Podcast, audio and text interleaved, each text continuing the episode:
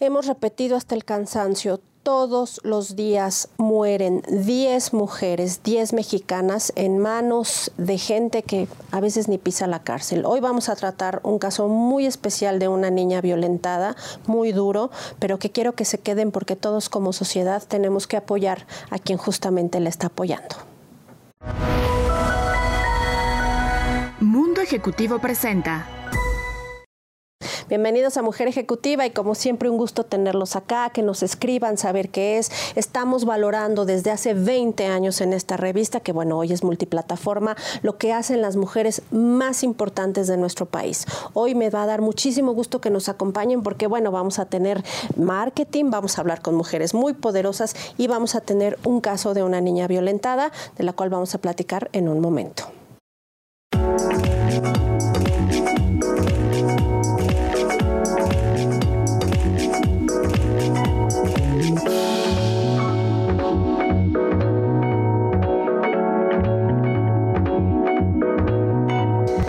Bueno, lo prometido es deuda y estamos con una gran activista, una mujer que tiene, bueno, no saben la forma y la devoción por ayudar a cambio de nada.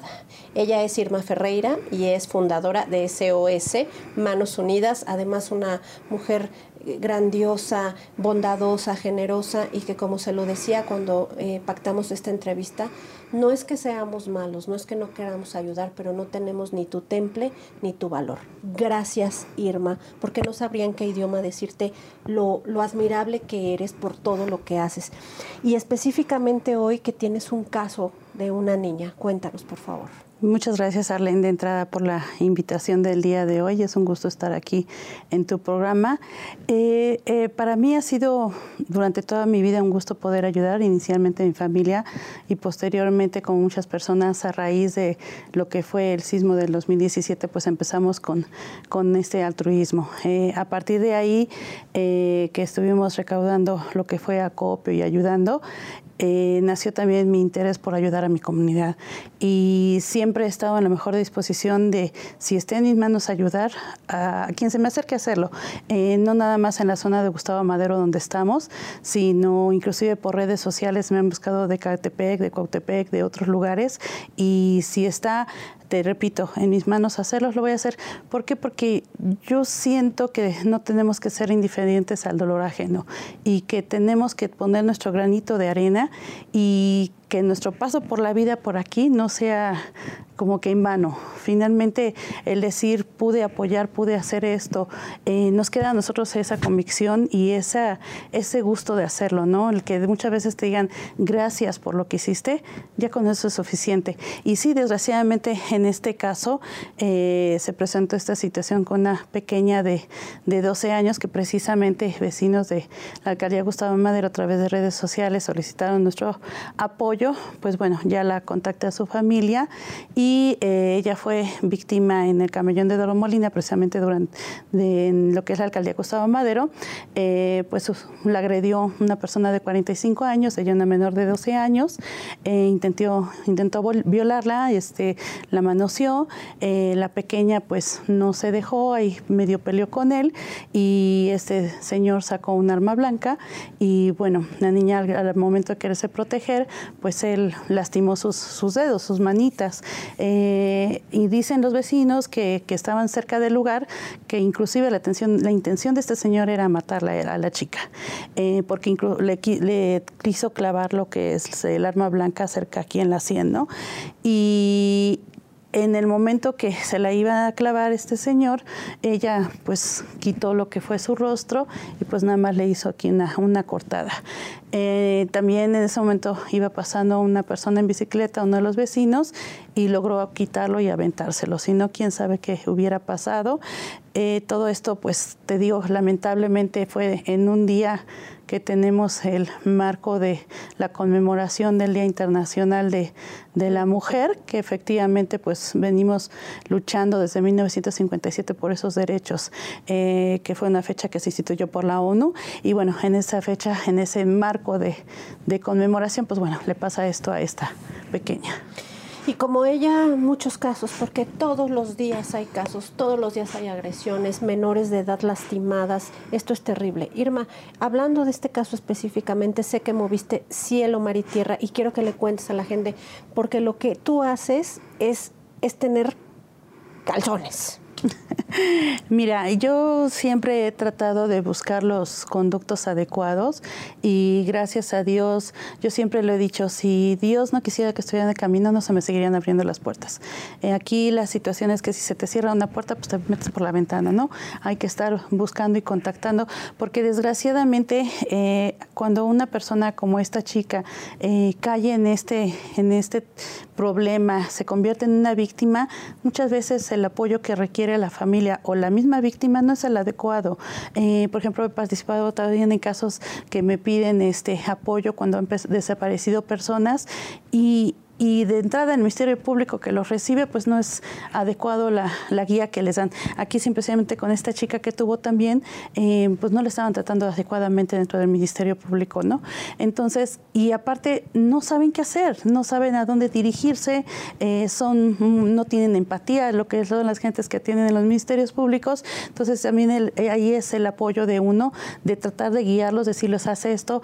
por ejemplo, con esta chica, bueno, contacté lo que es a la Comisión Nacional de Derechos Humanos, Humanos, a la licenciada Nashieli, y ella amablemente pues está dándoles el acompañamiento a ellos y de eso se trata, de, guiarlos, de acompañarlos, porque independientemente de todo esto es un trance que están viviendo. Imagínate la situación de la, de la niña, no va a ser nada más lo que es el daño físico que ella va a tener, sino el daño emocional y psicológico que va a tener que, que vivir y entonces aparte los padres enfrentar con la burocracia que tenemos nosotros en nuestro país y que a veces pues, perdón, digo, hay muchos servidores que nos apoyan, la mera verdad lo reconozco, eh, la Secretaría de Seguridad Ciudadana trabajo mucho con ellos, pero hay servidores que no.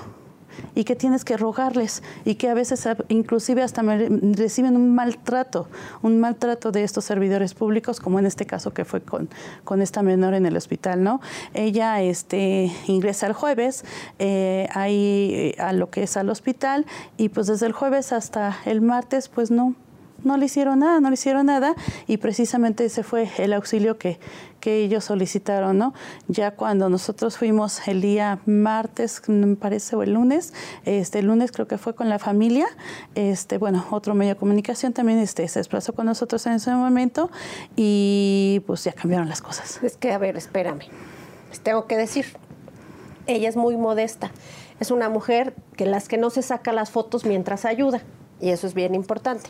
Pero gracias a ella le dieron la atención a la niña en el hospital porque los papás no les hacían caso y ella fue con las influencias que tiene, que sean pocas o muchas, o la palabra que se lograron las cosas. Irma, las cosas como son.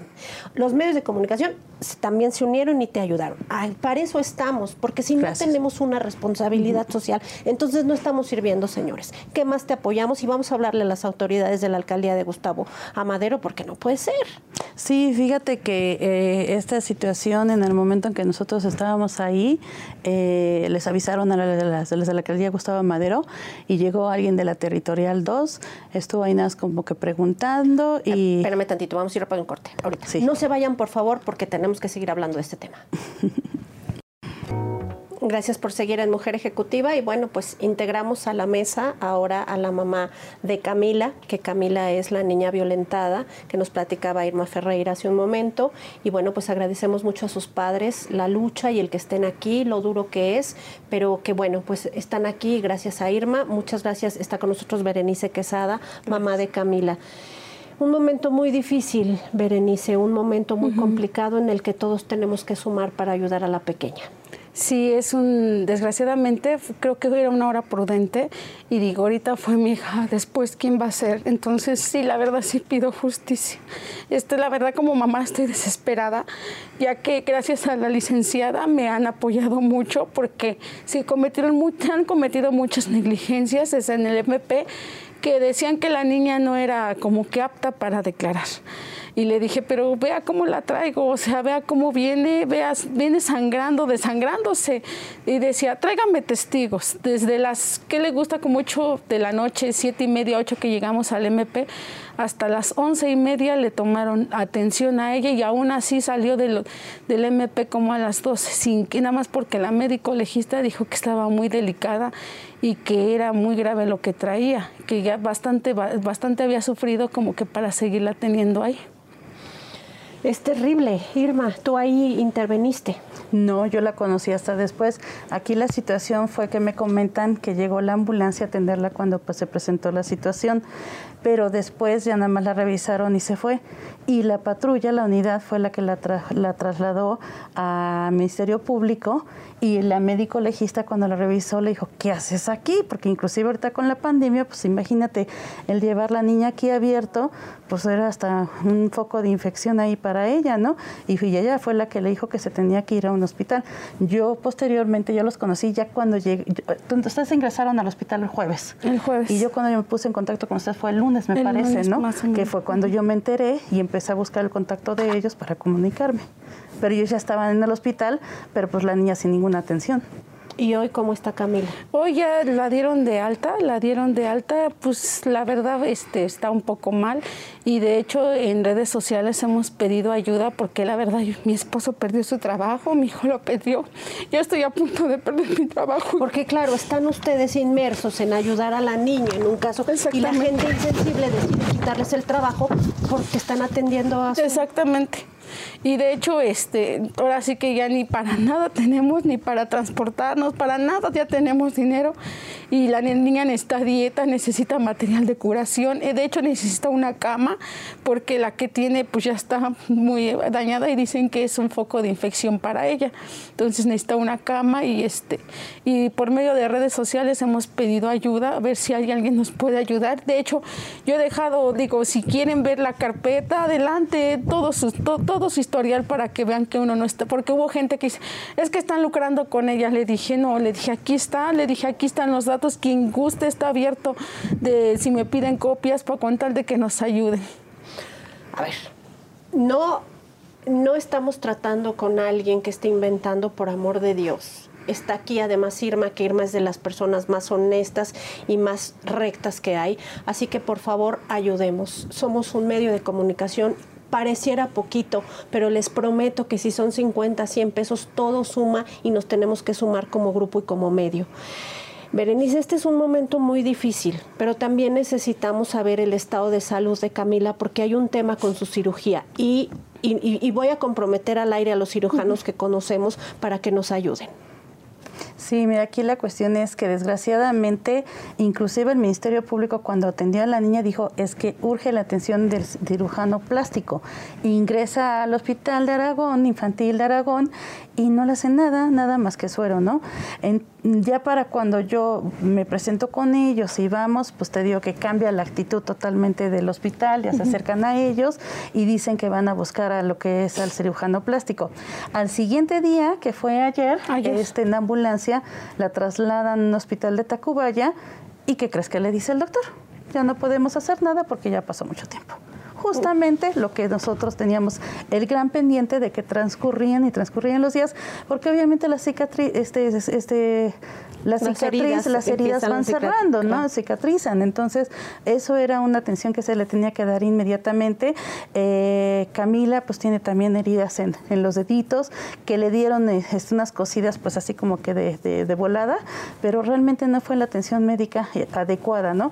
Entonces, ahorita lo que queremos, pues es primero que la valore un, un este, cirujano plástico, inclusive también estuvimos recurriendo, se han estado comunicando con ella del Seguro Social del IMSS, para también estarle dando seguimiento, que también en dado caso la reciban en la, raza o en alguna de las este, instituciones del Seguro Social, pues ya sea que de mal, porque ella, la mamá tiene, bueno, hasta que esperamos que no la corran por lo que está mencionando, por lo menos ahorita tiene Seguro Social, y que entonces que la reciban. O si no, como tú dices, pues solicitar el apoyo de la sociedad, de la comunidad, para que le den la atención, porque como mencionamos hace rato, no nada más son las heridas físicas que ella tiene, son las heridas emocionales, vas a necesitar terapias también que le tienen que estar dando, tienen que estar también ellos trasladándose al reclusorio porque esta persona ya está ahorita este, ya dentro de lo que viene siendo el reclusorio, está como imputado, entonces todos esos gastos que se generan ¿Quién los cubre? ¿Quién los va a estar cubriendo, no? Inclusive tuvieron la delicadeza de decirle en el hospital, este, le dijo, bueno, ¿cuesta cuánto gana? No, pues 2.500. Ay, con 2.500 la casa a cubrir la, la cirugía, ¿no? Y como ella dice, ajá, y renta, comida, los otros hijos que tiene, creo que son tres en total. Sí. Entonces, o sea, y además, eh, tu esposo tuvo que perder el trabajo. De pues, hecho, él pidió, él le avisan primero y él estando con los, con los policías, ellos escuchando la sirena, todo, le dice, escuche, mire, me dicen que mi hija acaba de, la acaban de, de, la quisieron suicidar y tuvo tentativa de homicidio, dice, y tuvo este, y fue este intento de violación, dice, porque sí la toquetean todo. Y le dice, no, no, no, no, dice, no hay permisos, no hay permisos. Y si se va, este, lo tomamos como abandono de servicio, dice y queda despedido. Dice, pues prefiero que me, despida, me despidan, pero primero está mi hija. ¿Cómo se llama la empresa? Se llama Seixa. ¿Y son de seguridad? De seguridad privada. No, pues habría que revisar los permisos y cómo tratan ustedes, señores, el personal y las jornadas que tienen, porque, a ver, esa insensibilidad no puede existir. Y hoy menos, cuando estamos hablando de una niña violentada. Eso es absurdo. Irma, seamos muy, muy concisos en lo que queremos pedirle a la gente y a la que les voy a suplicar que nos unamos, por favor. Mira, aquí lo que es importante también es con las autoridades, ¿no? Eh, lo que es el seguimiento legal que se dé. Agradezco yo al licenciado Alfonso Mendoza, él está al frente de las fiscalías y él también nos está dando el apoyo y el seguimiento, porque lo que es importante en este caso es que lo, lo lleven con perspectiva de género, porque finalmente tienen que vincularlo a proceso. Entonces, como ella dice, puede ser tentativa de homicidio, eh, que integren correctamente bien la carpeta, porque cuántas veces me dijeron, no es que ya está este y está en el reclusorio, sí, pero siempre se sigue en el proceso de que integran la carpeta, de que lo vinculan al proceso y de que sale la sentencia, pasan muchas cosas. Entonces, va a salir nuevamente esta persona a violentar, a seguir agrediendo a otras chicas. Eso, eso es fundamental, ¿no? Que las autoridades hagan su trabajo de acuerdo a apego a derecho y apego a derechos humanos y al respeto de la vida de ella. Posteriormente, pues bueno, se sería solicitar lo que dijimos, una valoración de un cirujano plástico o si el Seguro Social les abre las puertas para que la valoren y para que pues hagan lo que viene siendo este eh, la atención médica que reciba. La otra, terapias terapias. Si hay algún este, psicólogo que también ofrece esas terapias de manera gratuita, pues se les agradecerá. creo que les van a dar, ya les hicieron una canalización, pero yo creo que si fuera también de manera particular les ayudaría. Y bueno, lo que es este apoyos económicos, pues bueno, esos tampoco están de más, precisamente por la situación en la económica en la que están viviendo, en el trabajo que están perdiendo, su hijo también lo perdió, entonces, la cama que está solicitando, o sea, cualquier cosa que de alguna manera... Lo vamos a canalizar a través de ti y sabemos todo. Muchas gracias, Berenice, por venir, no se van a quedar así las cosas, vamos a ayudar. Gracias. La alcaldía de Gustavo Amadero además el IMSS y además la empresa que los despidió, a todos les pedimos que apoyen, que hagan su trabajo, porque para eso se les paga, señores, porque esto no es gratuito. Y a la sociedad civil les pedimos nos apoyen. Irma es de las personas más rectas que conocemos. Les prometo que va a estar en buenas manos. Por favor, ayudemos. Nos vemos la próxima semana. Aquí están los datos y si no, en redes sociales, por favor, búscanos para que logremos una situación para Camila. Vamos en Mujer Ejecutiva y ahora me da muchísimo gusto recibir a una muy buena amiga del grupo, pero también una mujer que está haciendo cosas muy importantes hoy, que el turismo se ha visto tan golpeado y que ha sido tan complicada esta recuperación que nos surge, por supuesto. Está con nosotros Diana Plazas, que ella es la Chief Sales and Marketing de Marriott Caribe y Latinoamérica. ¿Cómo estás, Diana? Muy bien, muchísimas gracias Elena por tenerme hoy aquí con ustedes. Oye, pues me da muchísimo gusto que nos recibas eh, y que nos cuentes qué está pasando con Marriott, qué están haciendo y cómo va la cuestión del turismo. Sí, ah, obviamente trabajando muchísimo en primero que todo asegurarnos de que sea seguro, ah, que nuestros viajeros puedan volver a nuestros hoteles, ajustar nuestros protocolos y asegurarnos de nuevo que damos toda la confianza posible. Hemos estado viendo un movimiento empezando en los resorts. Yo creo que como todos, ah, la gente está pensando en playa, está pensando en espacios al aire libre, a salir de su casa después de ya casi un año que llevamos con la pandemia. Entonces es el, nuestro compromiso con la limpieza, nuestro compromiso como Marriott de dar esa seguridad, de darle la confianza a los viajeros y también obviamente a nuestros asociados y empezar a ver las tendencias de, de, más y más viajes de placer que sobre todo allá en México estamos viendo mucho Cancún, Los Cabos, Puerto Vallarta. Es bueno empezar a ver aunque sea un poco de movimiento.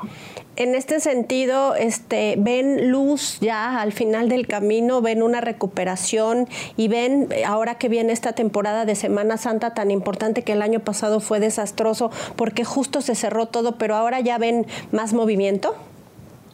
Estamos viendo movimiento en algunos de los mercados y obviamente siempre con el primer tema es la seguridad y toda la, parte de la limpieza, el distanciamiento, todo para nuestros huéspedes.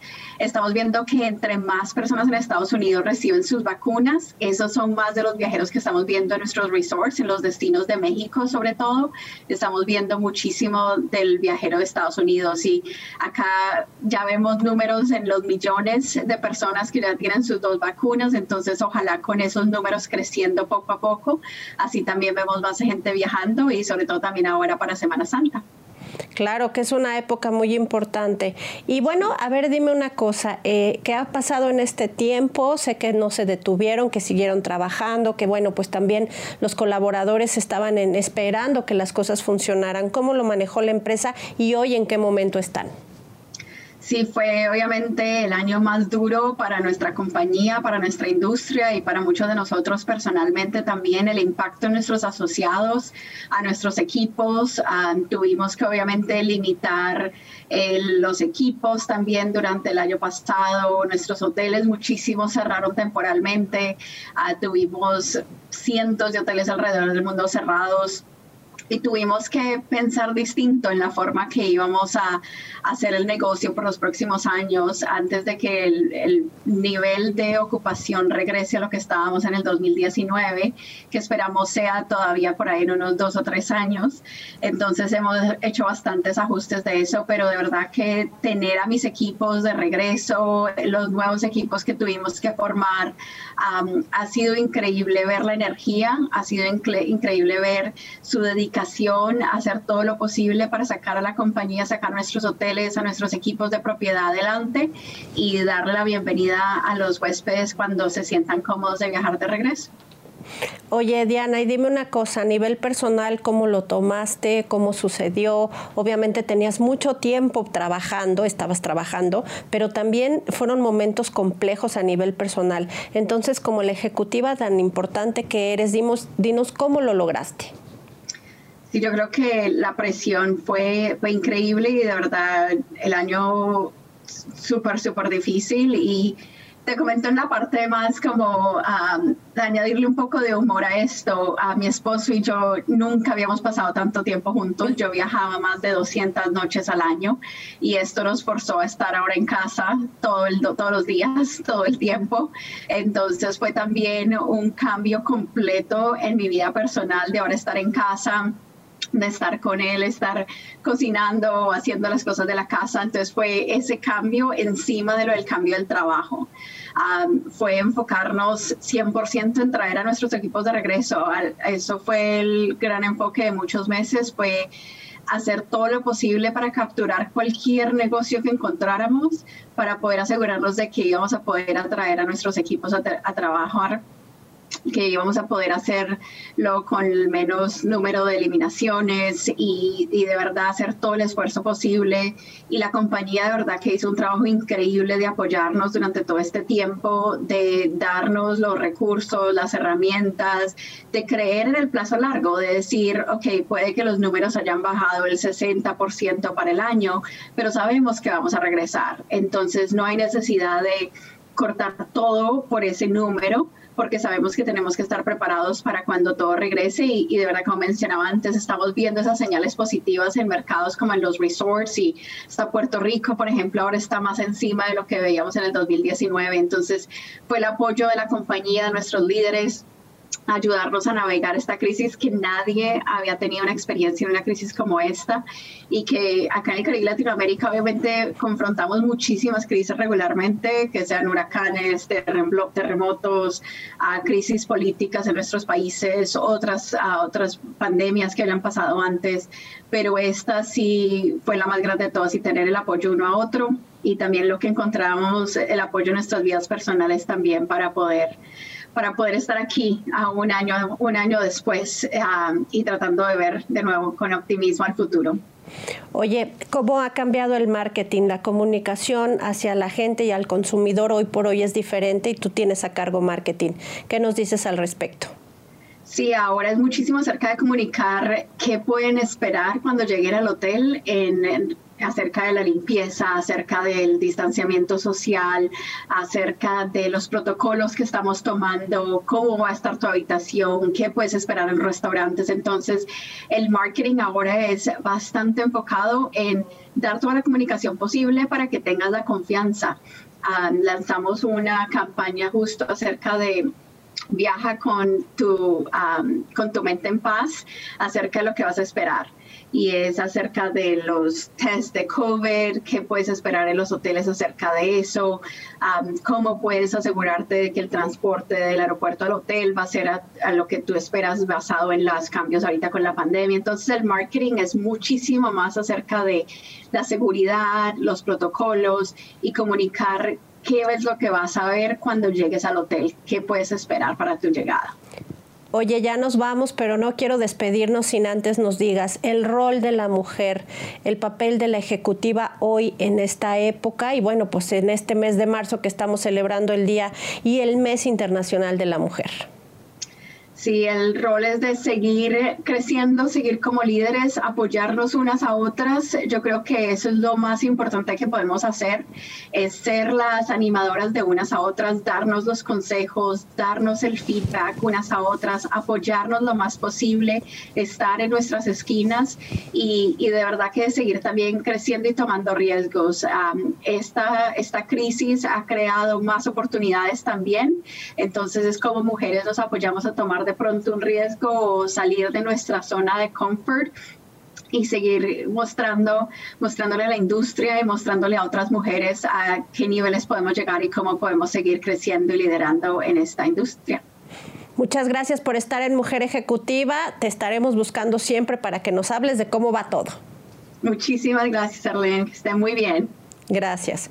Bueno, pues una experta en esto que se ve optimista y fuerte. Vamos rápidamente un corte, pero no se vayan porque tenemos más.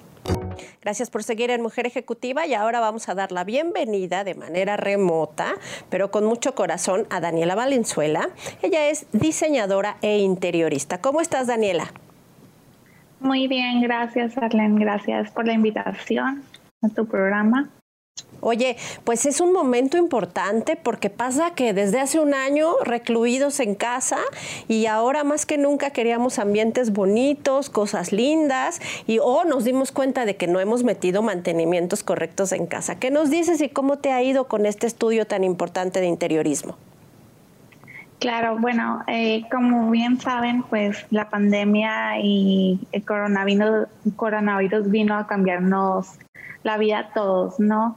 Eh, principalmente, eh, pues viene a repercutir en la arquitectura y en el interiorismo, donde la función del hogar eh, se convierte en un espacio multifuncional. Em, estamos trabajando ahora desde casa, haciendo ejercicio, em, conectando con nosotros mismos. los hijos están tomando sus clases en el en el mismo espacio. Entonces, no quiere decir que eh, hayan estado mal diseñados o no cumplan con estas funciones, simplemente que las necesidades cambiaron.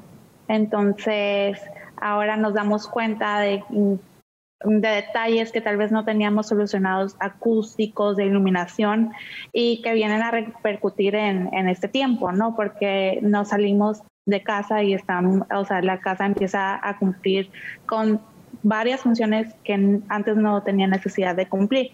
Algunos estábamos de entrada por salida, estábamos, pasábamos la mayoría del tiempo en oficina, comíamos en restaurantes y ahora es todo en casa. Entonces es donde viene el cambio y el shock de que, ok, no tengo el espacio para tomar una videollamada, porque ahora es evidente en qué espacio vives también, si lo tienes eh, con el debido mantenimiento o simplemente eh, espacios que no, no fungen para eso.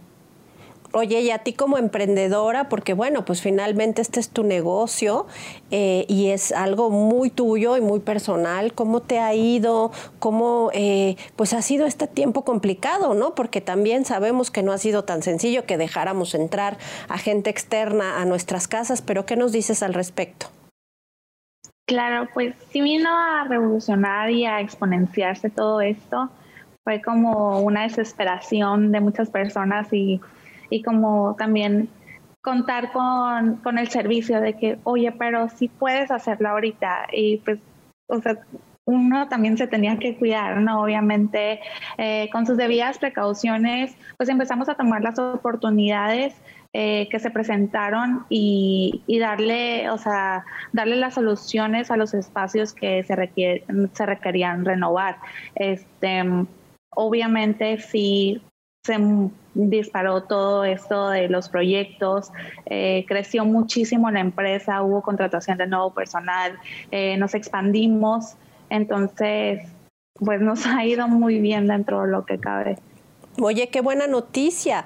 La verdad es que en medio de una crisis tan profunda y de problemas tan graves, saber que pudiste contratar gente es maravilloso porque, bueno, eso es lo que más se necesita, empleos. Y tendencias, Daniela, ¿qué nos dices? ¿Qué viene? ¿Qué hay? ¿En qué hay que fijarnos? Siento, y me, me corregirás o no tú como experta, que hoy somos más orgánicos, que hoy pensamos más en cosas lindas, pero también en materiales. ¿Qué nos dices? Claro, eh, pues primero que nada, o sea, es fundamental promover el diseño con materiales sustentables, ¿no? Em, es una responsabilidad social que tenemos nosotros como diseñadores y ahora sí que las tendencias conectar con, con lo natural es una necesidad que se vive hoy en día, espacios bien ah, iluminados, ventilados, en contacto con el exterior, porque ahora con este encierro era lo que más anhelábamos, estar en el exterior, ¿no? O sea, de un día para otro te lo prohíben y es como pues la naturaleza y es lo que ahorita se viene más, mucho, o sea, tanto en colores como en los diseños nuevos de, de los espacios, ¿no? Que tomar mucho en cuenta iluminación natural, ventilación, que, se, que haya una relación interior-exterior, aún así no sea algo eh, residencial, pero tratar de mm, a lo mejor un domo que entre la iluminación, este algo, algo verde que se incluya y que tú tengas esa sensación que estás en contacto con la naturaleza, ya el ser humano lo necesita, eh, también por su bienestar emocional. Me encanta. Oye, pues ya nos vamos. Te agradecemos este espacio, que nos atiendas y por supuesto te vamos a estar buscando para que nos hables de cómo tener espacios bonitos, sustentables y sobre todo de la mano de profesionales como tú. Muchas gracias. Gracias a ti, Arlen. Gracias por este espacio. Gracias. Y bueno, pues eh, no se vayan porque ahora tenemos una súper sorpresa. Vamos a hablar de uno de los lugares más divertidos porque hay que reactivar el turismo. ¿Qué les parece que vemos lo que nos tiene preparado Rafael Paredes? Amigos, ¿qué tal? ¿Cómo están? Hablemos de turismo una vez más. Hoy vamos a platicar de algo que se puede hacer pronto con este nuevo proceso de vacunación y que pronto vamos a poder viajar quizá para este verano, hoy les quiero platicar de atracciones que hay en Estados Unidos. Déjenme platicarles de uno de mis parques favoritos que está en la Unión Americana. Se llama SeaWorld. SeaWorld es un corporativo que cuenta con 12 parques en Estados Unidos. Eh, hay tres locaciones que gustan mucho a los mexicanos. Una está en San Diego, la otra está en San Antonio, Texas y la otra en, en, Orlando.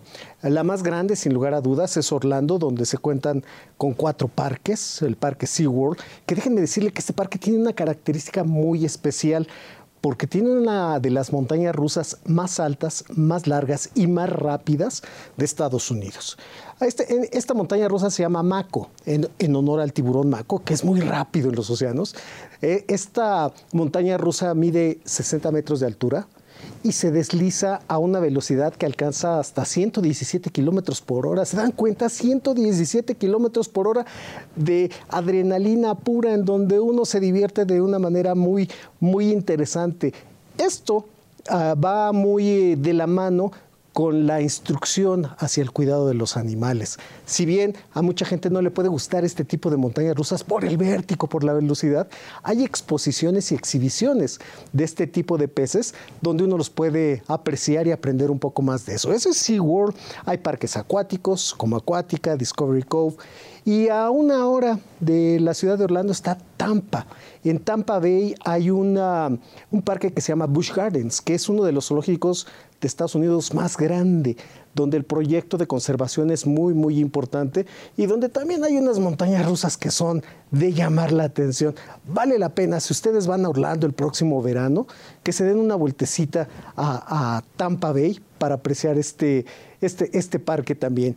Y si no van del lado de Orlando y estamos esperando que California, en Estados Unidos, se reactive nuevamente el turismo de una manera eh, total, está el parque de SeaWorld en, en Orlando, que ofrece, eh, perdón, en San Diego, que también ofrece atractivos de montañas rusas. La montaña más rápida de toda la de todo California se encuentra en el parque de SeaWorld. También hay eh, eh, parques acuáticos, zoológicos. El programa de conservación de SeaWorld a nivel Estados Unidos y el mundo es muy importante.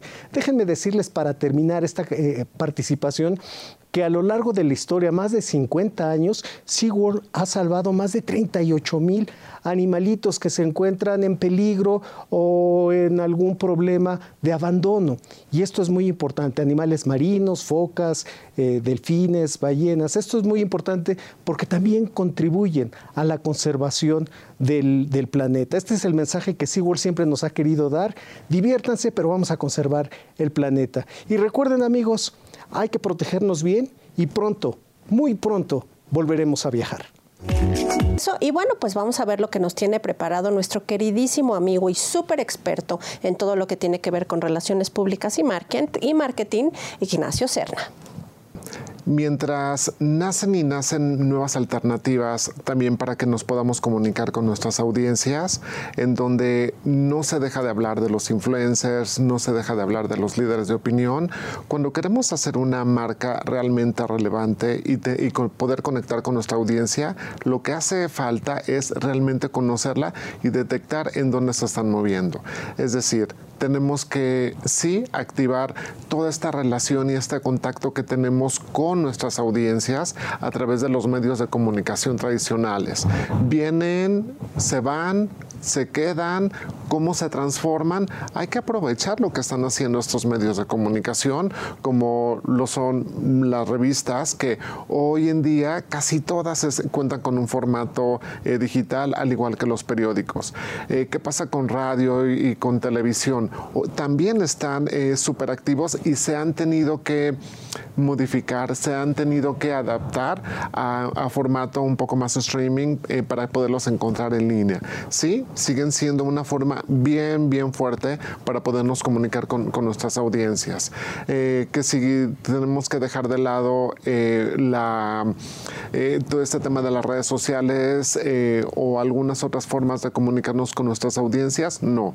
Lo que sí tenemos hoy en día un poco en pausa por esta nueva normalidad son los eventos BTL, en donde tenemos contacto face to face con nuestras audiencias. Pero si estos medios de comunicación nos están ayudando a poder conectar, a poder entregar y, poder ser el puente para, eh, llegar a nuestras audiencias, a nuestros compradores y terminarlos de convencer que siempre somos la mejor opción, entonces no los dejemos de lado ¿Cómo podemos tener contacto con ellos? A través de las agencias de relaciones públicas, los cuales nos ayudan a generar contenido y a relacionarnos con los generadores de los contenidos de los medios de comunicación.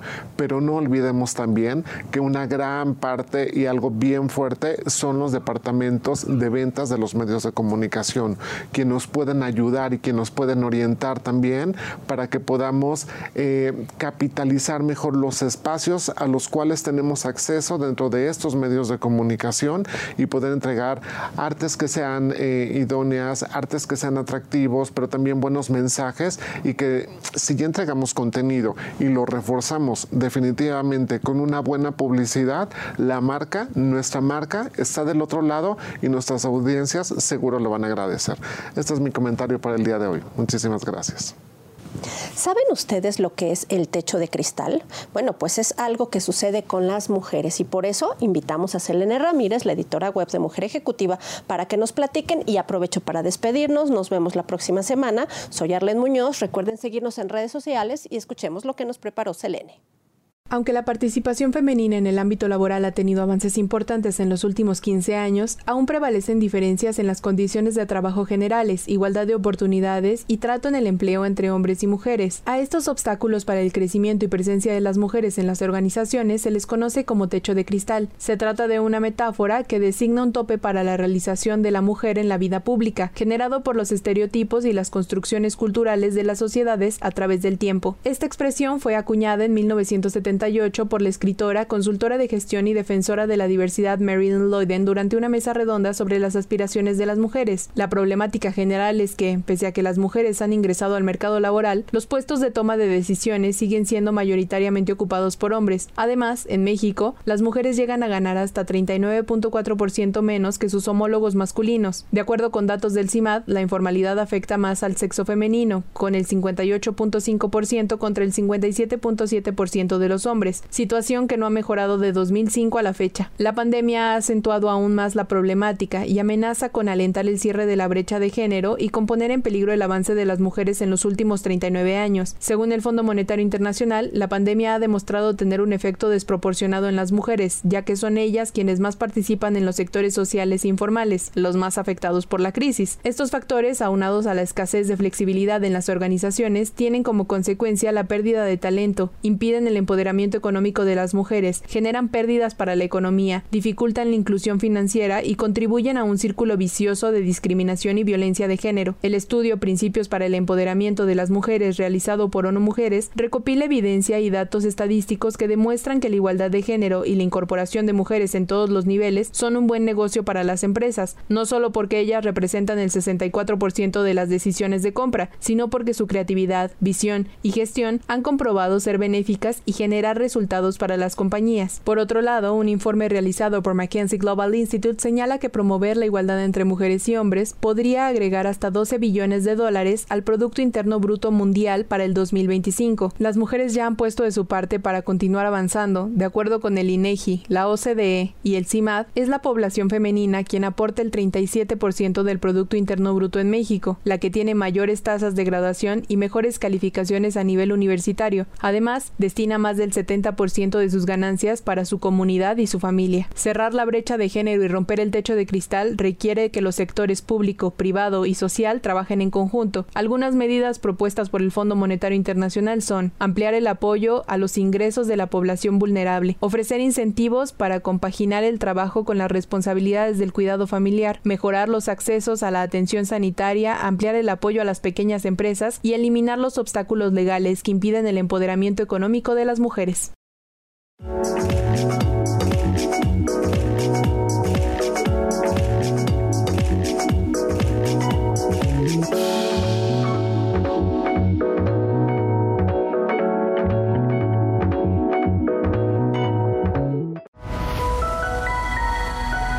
Mundo Ejecutivo presentó